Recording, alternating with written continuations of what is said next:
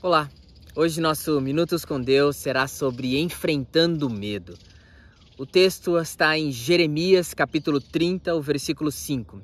Diz assim o texto: Assim diz o Senhor: Ouvem-se gritos de pânico, de pavor e não de paz.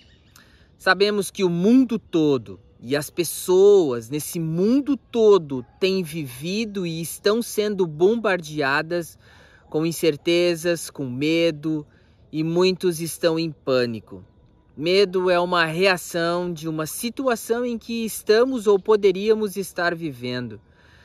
Ela cria uma resposta em nossas emoções, em nossos desejos, em nosso corpo, e isso nos tornamos ansiosos e temerosos com muitas coisas.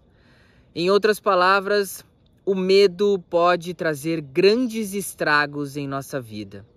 O mundo continua vivendo seus vários problemas, as suas várias doenças, as suas várias mortes, mas estamos vivendo uma batalha muito diferente das vividas normalmente, que é o coronavírus.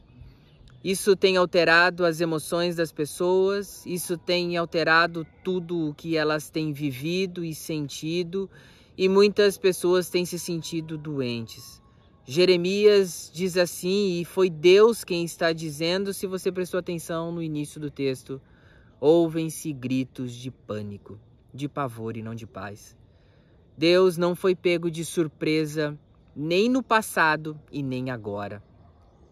Temos uma escolha a fazer, temos nossas responsabilidades e nós podemos nos voltar ao Senhor e reagir de acordo com a direção do Espírito Santo e a palavra de Deus, ou podemos reagir com pânico, com medo, com sentimentos de loucura e desejos de dominar a situação, mas não conseguiremos. Devemos depender de Deus.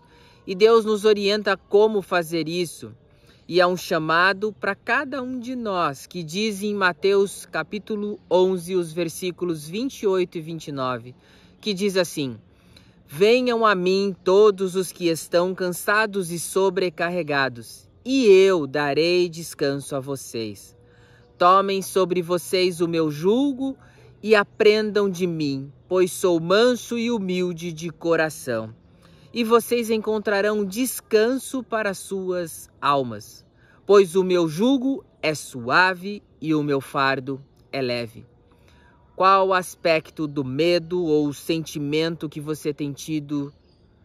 Como você está reagindo a tudo isso?